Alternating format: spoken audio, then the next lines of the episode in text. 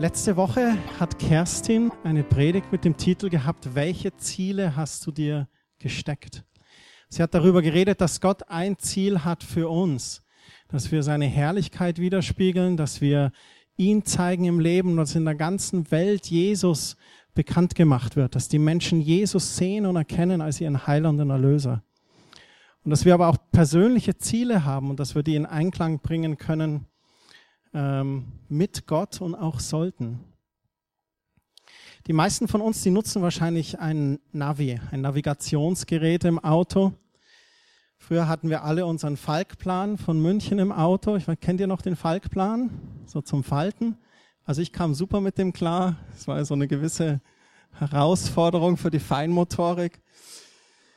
Heute erledigt das Susi für uns oder wie immer ihr euer Navi getauft habt oder Jacqueline oder Gerhard oder ganz moderne Navis, die haben sogar so bayerische Mundart auch als Sprachwahl. Das ist jetzt das Neueste. Nächste Möglichkeit, birgst rechts ab, gell?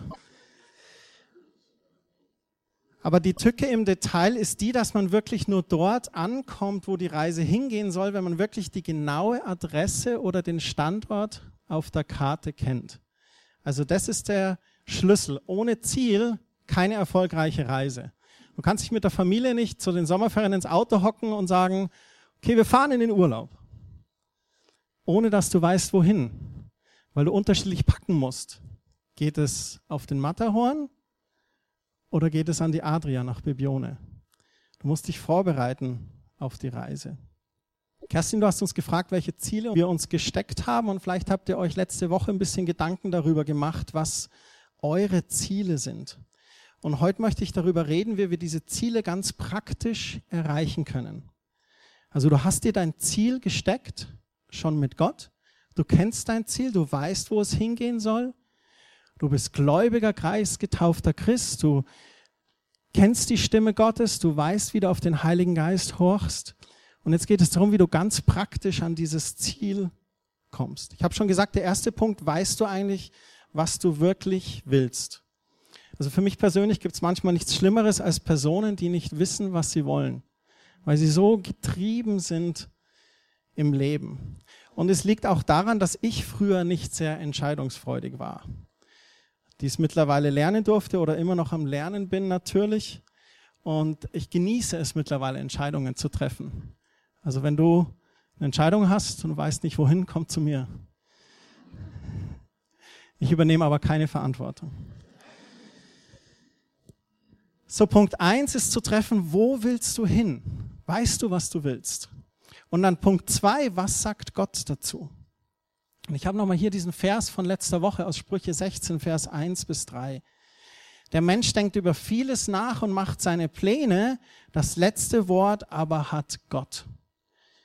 Ich mache ganz oft meine Pläne. Und manchmal auch nur so aus der Erfahrung heraus, ohne Gott zu fragen.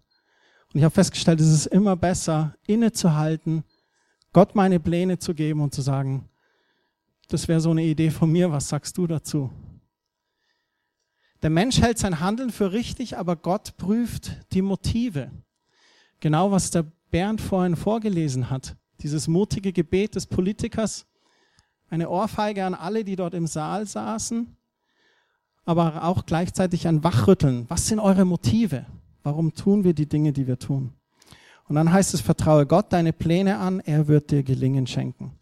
So was immer deine Ziele sind, du musst sie mit Gott anpacken und ihm darlegen.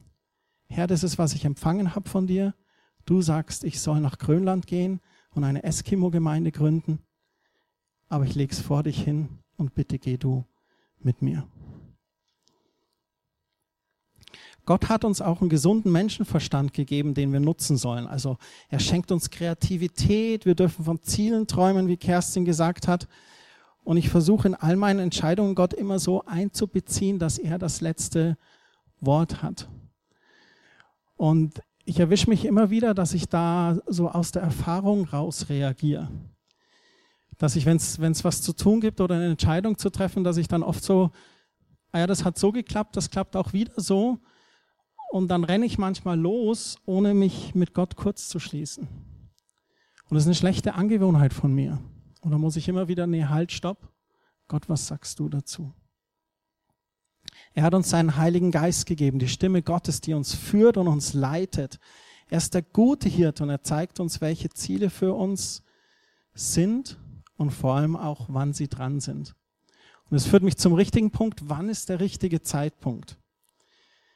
Das ist eine ganz wichtige Frage, denn wir können uns den Weg sehr verbauen, wenn wir zu schnell handeln oder wenn wir zu langsam handeln. Alles hat so sein richtiges Timing. Zum Beispiel mit den Räumlichkeiten hier für Quelltor. Wir waren im Bürgerhaus und es war gut, das einfach im Bürgerhaus zu machen. Und irgendwann war es dann zu eng und es hat nicht mehr gepasst. Aber wir haben dann nicht dort drüben eine Messehalle gebucht, weil wir ja großen Glauben haben, sondern nein, hier wir sind ins nächste reingezogen. Und dann gehen wir weiter wieder in das nächste. Aber alles zum richtigen Zeitpunkt, um sich nicht zu überlasten mit irgendwelchen Finanzen.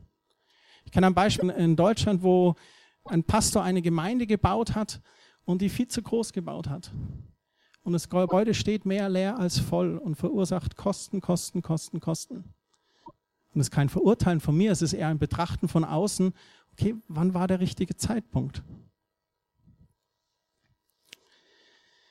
Also für die meisten ist es notwendig, sich in Geduld zu üben, so für die High Performer des Berufslebens. Und dann gibt es auch ein paar so Stubenhocker, die brauchen einen höflichen Fußtritt Gottes, damit sie endlich mal losstarten. Ich war auch so ein bisschen ein Stubenhocker früher. Ich war 14 Jahre Friseur. Obwohl ich nach der Ausbildung bin ich auf die Bibelschule gegangen, hatte dort den Eindruck, dass Gott zu mir gesprochen hatte, Hirte zu sein. Trotzdem hat es noch so viele Jahre gedauert. Und ein Grund war, weil ich Stubenhocker war. Weil mir manchmal so ein bisschen dieser Fußtritt gefehlt hätte. Es war alles so bequem, so gemütlich. Das vierte ist, definiere dein Ziel in knappen Worten ganz schriftlich. Also um ein Ziel für dich wirklich sichtbar und greifbar zu machen, ist es sehr wichtig, das klar zu formulieren. Ich kann mich noch erinnern, wo die Kerstin und ich uns entschieden hatten, okay, ja, wir sagen Ja zur Berufung, wir wollen Gemeinde gründen, da sind wir ins Gebet gegangen. Und bei diesem Gebet, lag so Flipchart-Papier bei uns im Wohnzimmer und ein paar Stifte und das lag einfach da. Und dann haben wir losgebetet. Und was immer uns Gott gegeben hat, haben wir dann zu Papier gebracht. Und das ging immer weiter, weiter, weiter, bis wir irgendwann auf dieser fünfseitigen Gemeindekonzeption waren. Und wir haben das zu Papier gebracht, okay, was sind die Ziele? Wenn wir von Gemeinde träumen, was ist das? Wie soll das aussehen? Und es ist wichtig, dass man solche Dinge schriftlich niedersetzt. Das heißt, wenn du letzte Woche im Gottesdienst hast oder auch heute Morgen hier und du hast so diese Ziele in deinem Kopf, möchte ich echt ermutigen, schreib die auf, damit aus diesen Zielen wirklich was wird und nicht so rosarotes Wunschdenken. Ziele, die nicht zu Papier gebracht sind, sind meiner Meinung nach so Neujahrsvorsätze, die am 3. Januar vergessen sind. Ich würde gern oder ich täte gern oder und dieses schriftlich Niedersetzen, das macht Dinge verbindlich, weil du setzt den Stift aufs Papier und sagst Ziele, ich mache, ich will. Alles andere ist nur hätte, wünschte, täte gerne. Und der fünfte Punkt ist dann, wenn das schriftlich aufgesetzt ist, welche Schritte sind zu tun. Ich habe schon erwähnt, ein Ziel zu erreichen, das hat so mit Navigation zu tun. Ein wunderbares Beispiel für einzelne Schritte sind auch die vielen Arbeiten, die zu beachten sind, wenn man zum Beispiel auf eine Schiffsreise geht. Stell dir vor, du planst eine Schiffsreise. Ganz viel der kleinen Schritte dazu ist abhängig, wo es hingeht. Griechenland oder Südpol. Das entscheidet schon mal die Kleidung, also T-Shirt oder Parker. Kleidung für plus 40 Grad oder Kleidung für minus 40 Grad? Nimmst du ein Motorboot oder eine Segelyacht? Dir wäre plus 40 lieber. Ah, okay. Das war's mit meiner Südpolreise. Motorboot oder Segelyacht? Kleines oder großes Boot? Welcher Proviant? Wie viel Proviant? Zwei Wochen Griechenland oder vier äh, Monate Polarexpedition? Hast du genügend Diesel im Tank? Wo kannst du unterwegs tanken? Sind die Seile an Bord? Und dann, wenn es losgeht, und vielleicht kennen das einige von euch vom Segeln, du setzt das Segel und stellst dein Ruder an und legst los. Und dann ist es aber ganz wichtig, dass du immer wieder entsprechend der Strömung und dem Wind nachjustierst. Je kleiner das Boot, desto mehr musst du nachjustieren. Weil dieses kleine Boot, das ist eigentlich dem Wind und den Wellen ergeben. Nur das faszinierende Spiel von Segel richtig setzen und Ruder richtig halten, bringt dich wirklich dorthin. Und ein Segler muss immer wieder nachjustieren. Immer wieder. Und es ist ganz wichtig auch bei den Schritten, die zu tun sind. Ich glaube, wenn man nur Ziele im Kopf hat und sich keine Schritte schriftlich überlegt, dann ist man nicht wirklich entschieden. Das ist das Wort. Ich glaube, man ist wirklich entschieden, wenn man Ziele zu Papier bringt und sagt, okay, welche Schritte sind notwendig? Welche Schritte sind da notwendig? Ein Beispiel zum Beispiel gesunde Ernährung. Ich weiß nicht, wie das bei euch zum Beispiel ist. Wir machen zu Hause immer so einen Essensplan für die Woche und schreiben auf, was wir so an Essen machen und dergleichen und was dann zum Einkaufen ist und derselben. Und dann gehst du mit einem Essenszettel zum Einkaufen, wo wir genau aufschreiben, okay, die Sachen brauchen wir, weil wir einfach gut budgetieren wollen.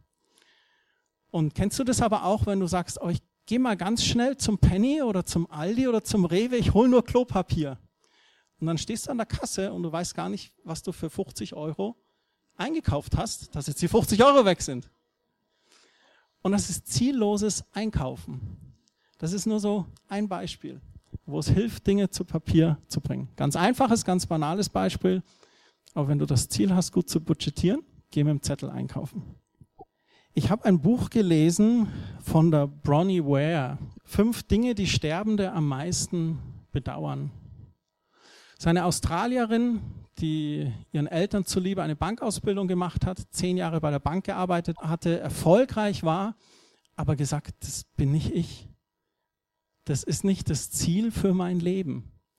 Und sie hat den Job hingeschmissen, ist zwei Jahre durch die Welt so ein bisschen getingelt und ist dann dazu gekommen, dass ihr Ding, ihre Begabung ist, ältere oder sterbende Menschen zu begleiten. Und in dieser Erfahrung heraus hat sie so einen Blog geschrieben und er hatte innerhalb weniger Tage Millionen von Klicks und dann hat sie dieses Buch geschrieben, was in mehreren Sprachen jetzt auch erschienen ist.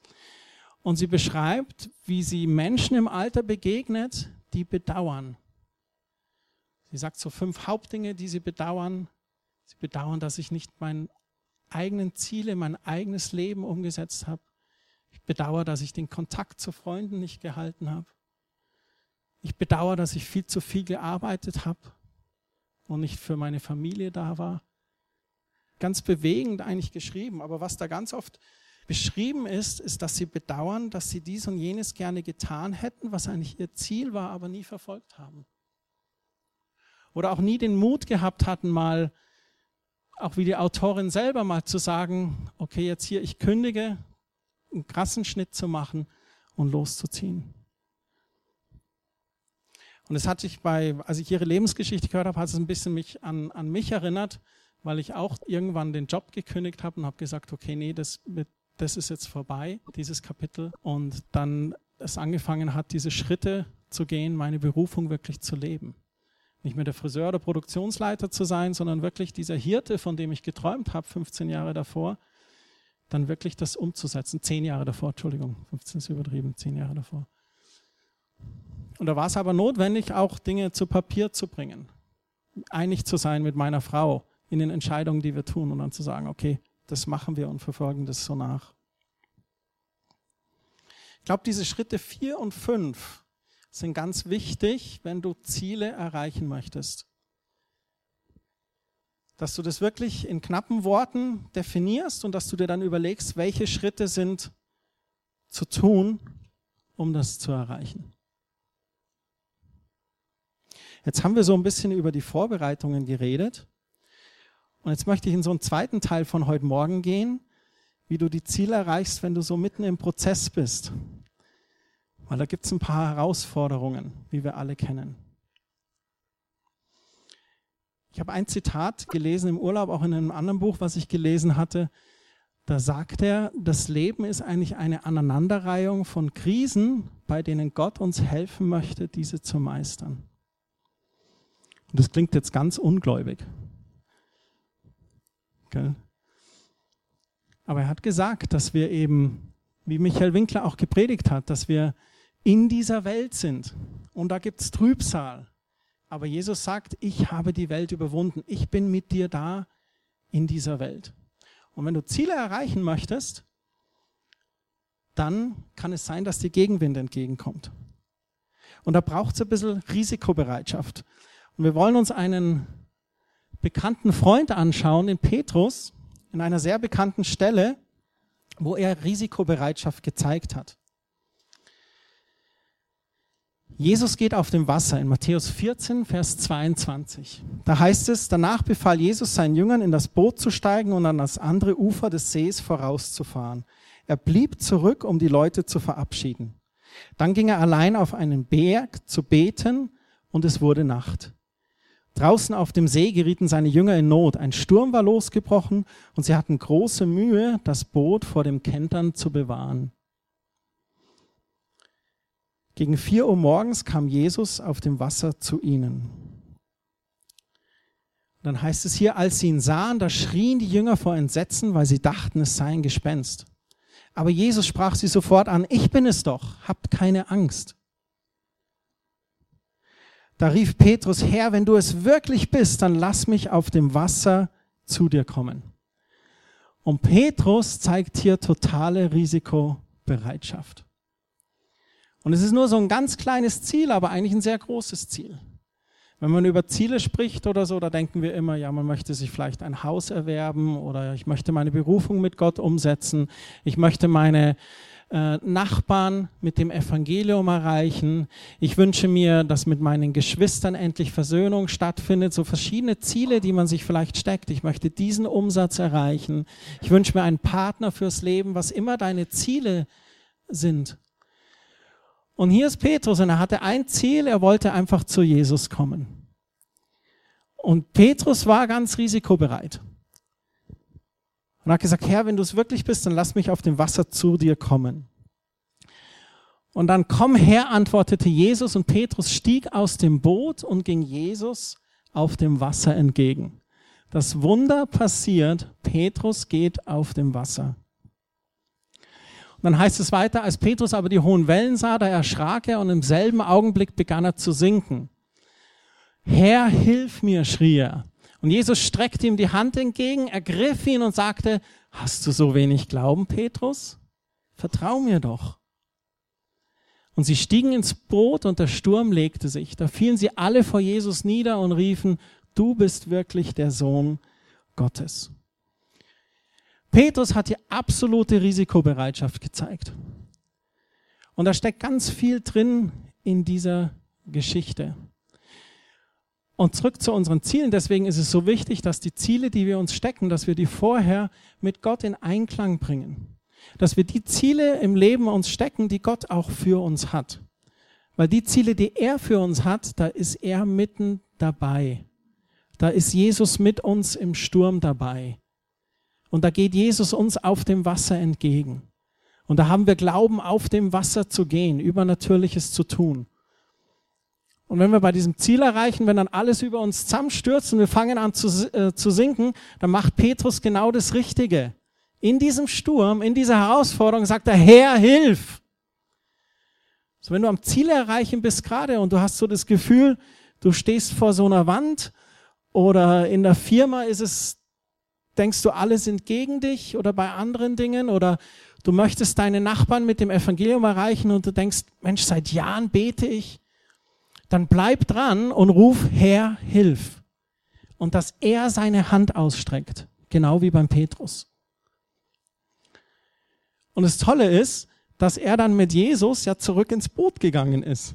Also er, er muss eigentlich nochmal auf dem Wasser gegangen sein, mit Jesus an der Hand. Mit Jesus an der Hand. So Ziele zu erreichen, da braucht es Mut. Da müssen wir auf dem Wasser gehen, Gott vertrauen.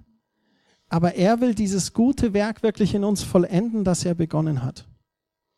So, ich möchte euch das zurufen. Seid mutig, geht auf dem Wasser, geht Risiko ein. Der siebte Punkt für mich ist, keine Angst vor Fehlern zu haben.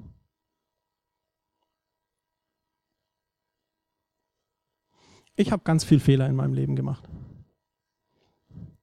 Und wisst ihr was, ihr auch. Das Schlimme oder Unangenehme an den Fehlern ist, wenn andere davon hören. Kennt ihr das? Manchmal macht man Fehler und alle kriegen es mit. Manchmal macht man Fehler und keiner kriegt so mit und aber eigentlich jeder von uns macht Fehler. Es gibt dieses Kinderlied von Rolf Zukowski. Alle machen Fehler, alle machen Fehler. Keiner ist ein Superheld. Und es stimmt so. Wir alle machen Fehler. Das ist ganz normal. Und dann heißt es in Sprüche 12, Vers 1, wer dazulernen möchte, der lässt sich gern sagen, was er falsch macht. Und wer es hasst, auf Fehler hingewiesen zu werden, der ist dumm. Ganz klare Ansage.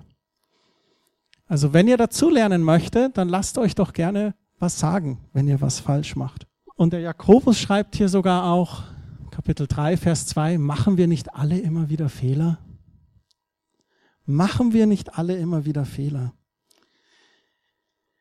Und es ist ganz wichtig, dass wir vom Fehler machen keine Angst haben. Dass wir Fehler als Erfahrungen sehen, wo wir es das nächste Mal einfach besser machen. Wo wir einfach daraus lernen. Aus Fehlern zu lernen, das ist Erfahrung. Und aus Fehlern nicht zu lernen, ist eigentlich Stolz. Das habe ich nicht gemacht, das war ich nicht. Zurück zum Petrus vorhin. Das Interessante ist, ob, obwohl kurz davor die Speisung der 5000 war, erkannten sie Jesus wieder mal nicht und dachten, er sei ein Gespenst. Sie sind im Sturm auf diesem Bötchen, in dieser Nussschale. Und da stelle ich mir die Frage, hat sie der Sturm so sehr verblindet, dass sie den nicht erkennen, mit dem sie Wochen, Monate lang durch die Lande ziehen, der 5000 gespeist hat, der gesagt hat, ich habe ein Ziel, und interessant auch, als Petrus auf die Umstände sah, da begann er zu sinken. Manchmal ist ganz wichtig, dass wir nicht so sehr auf die, unsere Gefühle vertrauen. Dass wir nicht so sehr auf das Sichtbare schauen, sondern auf das vertrauen, dass Jesus in allen Umständen da ist. Selbst wenn wir ihn gerade nicht fühlen. Selbst wenn wir gerade beschämt sind wegen einem Fehler. Und als Petrus dann sinkend um Hilfe ruft, da sprach Jesus zwar seinen Glauben an, aber er hat ihn nicht niedergemacht. Er hat nicht gesagt, Mensch, du Trottel, erinnere dich doch an die 5000. Schau nicht auf die Umstände. Nein, er griff beherzt dann auch nach Petrus Hand und half ihm. Also Jesus steht uns zur Seite und unterstützt uns. Und Petrus machte den Fehler und sah auf die Umstände, doch Jesus war sofort zur Stelle. Jesus war genau in diesem Fehler bei ihm und half sofort. Und es ist, glaube ich, ganz wichtig zu sehen, dass Jesus da ist, dass er die Hand reicht, dass er dich raufzieht, dass er mit dir weitergeht auf dem Wasser und zurück ins Boot, ins sichere, wie bei Petrus. So selbst wenn wir Fehler machen, ist Jesus einfach bei uns da.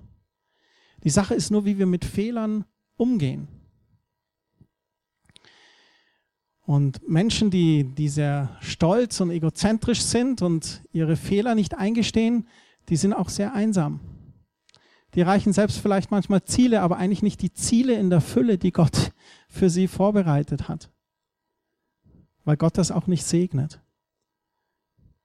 Und da ist es wichtig, einfach das weiche Herz zu bewahren und keine Angst zu haben vor Fehlern. Ein Boxer hat mal gesagt, es kommt nicht darauf an, wie oft du im Ring hinfällst, sondern daran, wie oft du wieder aufstehst. Eigentlich musst du nur einmal öfter aufstehen, als du hinfällst. Der achte Punkt ist, du musst dir Weggefährten suchen. Suche dir Weggefährten. Kerstin sagte letzte Woche auch, dass wir glauben, dass Gott ein absoluter Teamplayer ist. Natürlich gibt es Dinge im Leben, die müssen wir für uns alleine ausmachen und alleine tun. Aber wenn es darum geht, Ziele zu erreichen, dann liebt es Gott, uns Menschen zur Seite zu stellen und zu sagen, du bist nicht alleine. Menschen, die ermutigen, die coachen, die begleiten, die unterstützen. Und wir haben das zum Beispiel auch bei unserem Ziel Gemeindegründung erlebt, wo einfach Gott Menschen zur Seite gestellt hat, wo wir Dinge im Gebet viel bewegt haben, wo auf einmal der Michael Winkler in unserem Leben aufgetaucht hat und wir kannten ihn vorher gar nicht. Und wir erleben das auch hier einfach in der Gemeinde, also bei der Gründung einer Gemeinde, da geht es ja nicht um den, der das gründet, sondern geht es ums Team, da geht es um die Gemeinde. Und da hat Gott auch Menschen in die Gemeinde gesetzt, die durch Engagement und Zeit und Kraft den Traum wahr werden lassen. Also Gemeinde ist das beste Beispiel eines Teams, wo das läuft. Oder auch der Sieg der Weltmeisterschaft dieses Jahr. Das deutsche Nationalteam, da haben nicht die elf gewonnen auf dem Platz, auch wenn die im Vordergrund stehen. Aber da haben eigentlich die ganzen 100 oder wie viele da waren der deutschen Delegation gewonnen. Da war der Koch beteiligt, der gekocht hat, damit sie gut essen konnten. Da war der Physiotherapeut. Da war die Wäscherei beteiligt. Da war der Busfahrer beteiligt, der sie pünktlich ins Stadion gebracht hat. Alle. Und wenn du Ziele erreichen möchtest, dann brauchst du Weggefährten. Dann brauchst du Leute, die dich begleiten, die dich ermutigen, die dich unterstützen. Es geht nicht allein.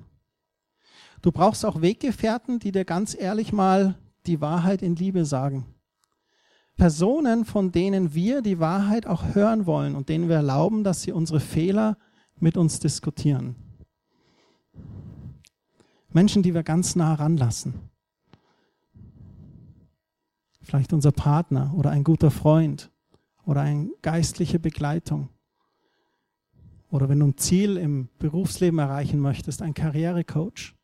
Einer, der dir den Spiegel vorhält, dem du erlaubst, der dir sagt, was er sieht und wie es wirklich ist.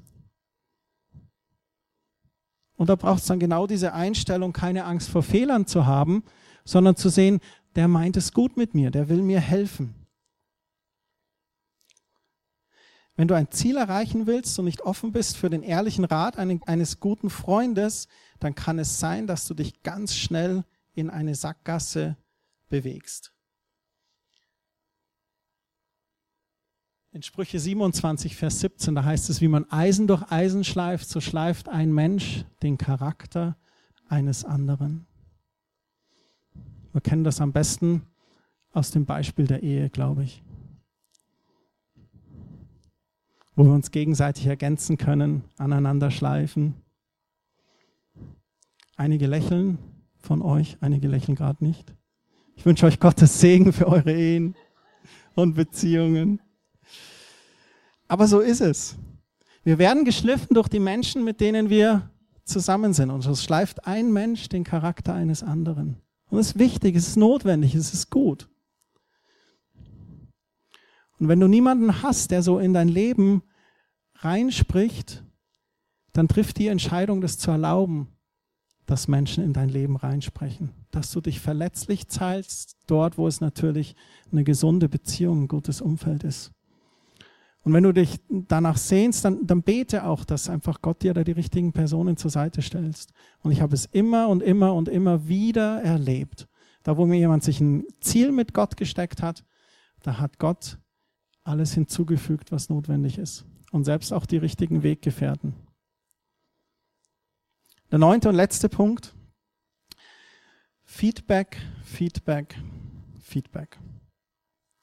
Rückmeldung auf Deutsch. Bewertung.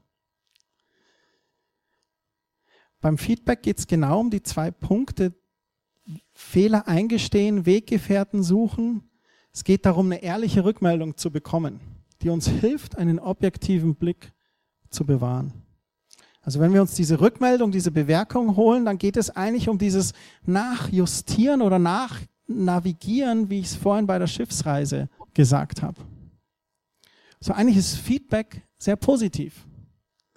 Kommt natürlich darauf an, wer dir das gibt und wie das kommt. Christian, die Predigt letzten Sonntag war ja brutal bescheuert, oder? Das ist kein konstruktives Feedback. Aber Feedback ist wichtig. Wir wollen das hören. Die Frauen lieben das von ihren Männern zu hören, wie sie die Kleidung finden, die sie angezogen haben an dem Morgen. Das Feedback ist Rückmeldung. Bewertung. Es gehört dazu in allen Beziehungen. In allen Beziehungen gibt es diese Rückmeldungen und Bewertungen, dieses Feedback. Und es ist notwendig, auch gerade beim Ziel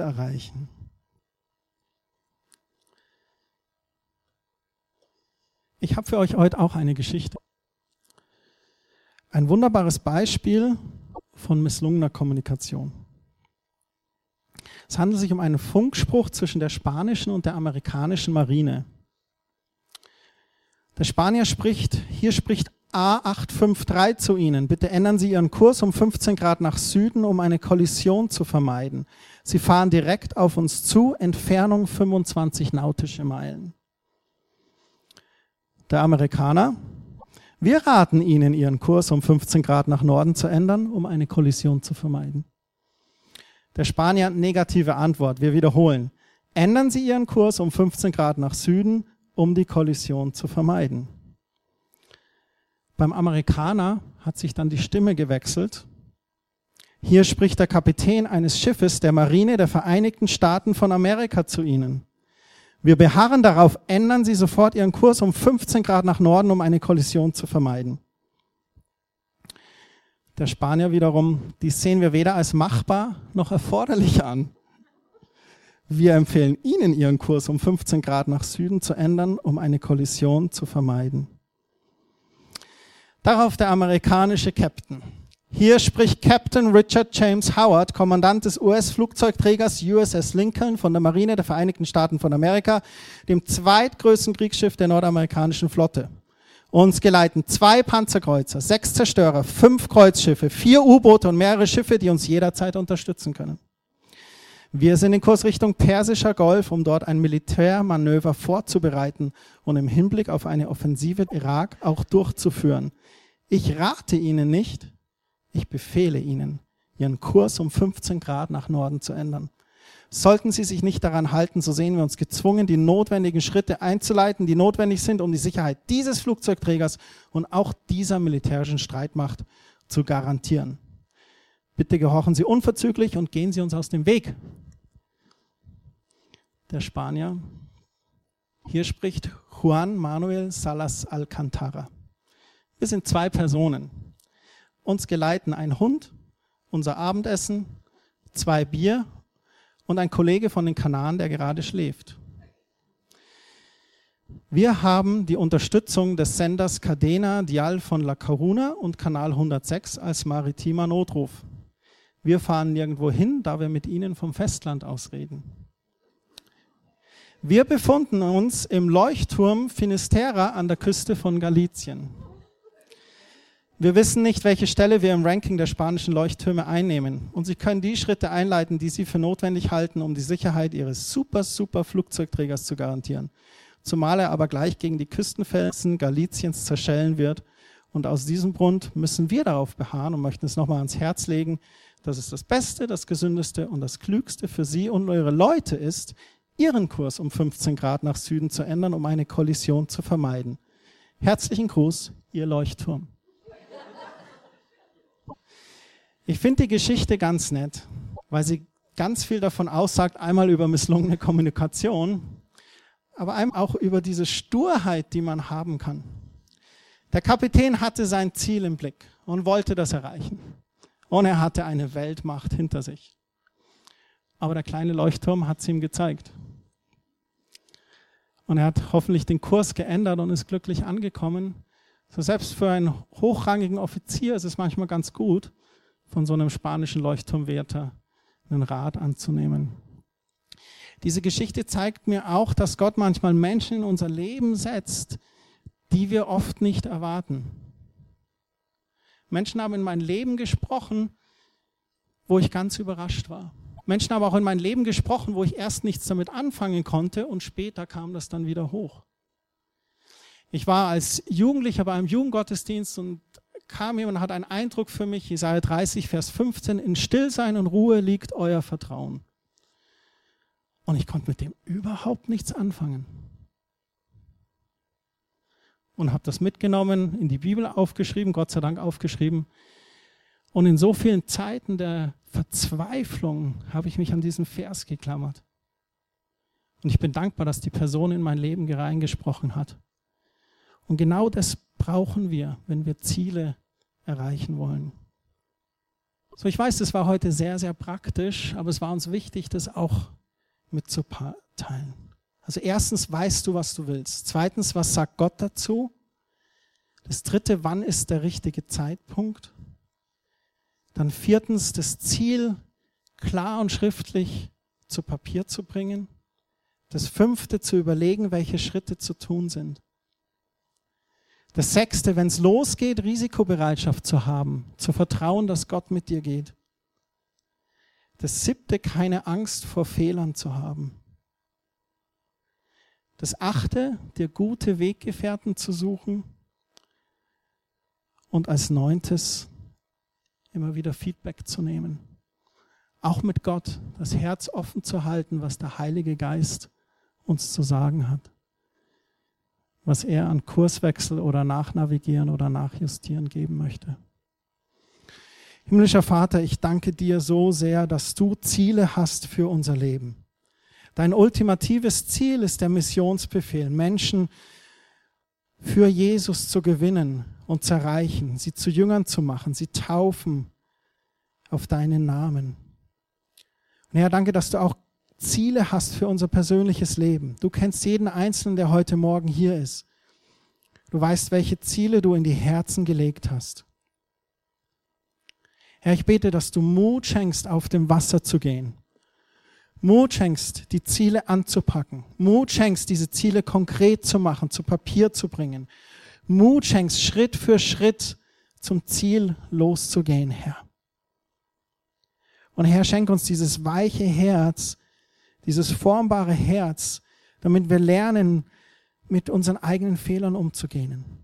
Schenk uns Weggefährten, die du uns zur Seite stellst. Lass Le Menschen in unser Leben sprechen.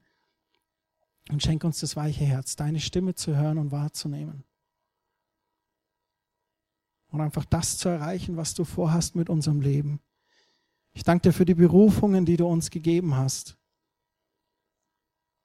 Als Mütter, in der Arbeit, in deinem Reich,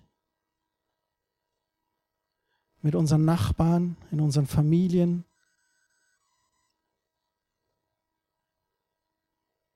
Dort, wo du uns hinberufst. Lass uns das sehen, lass uns das erkennen und lass uns das anpacken. Lass uns vorausschauen, Ziele setzen und Ziele erreichen. In Jesu Namen. Amen.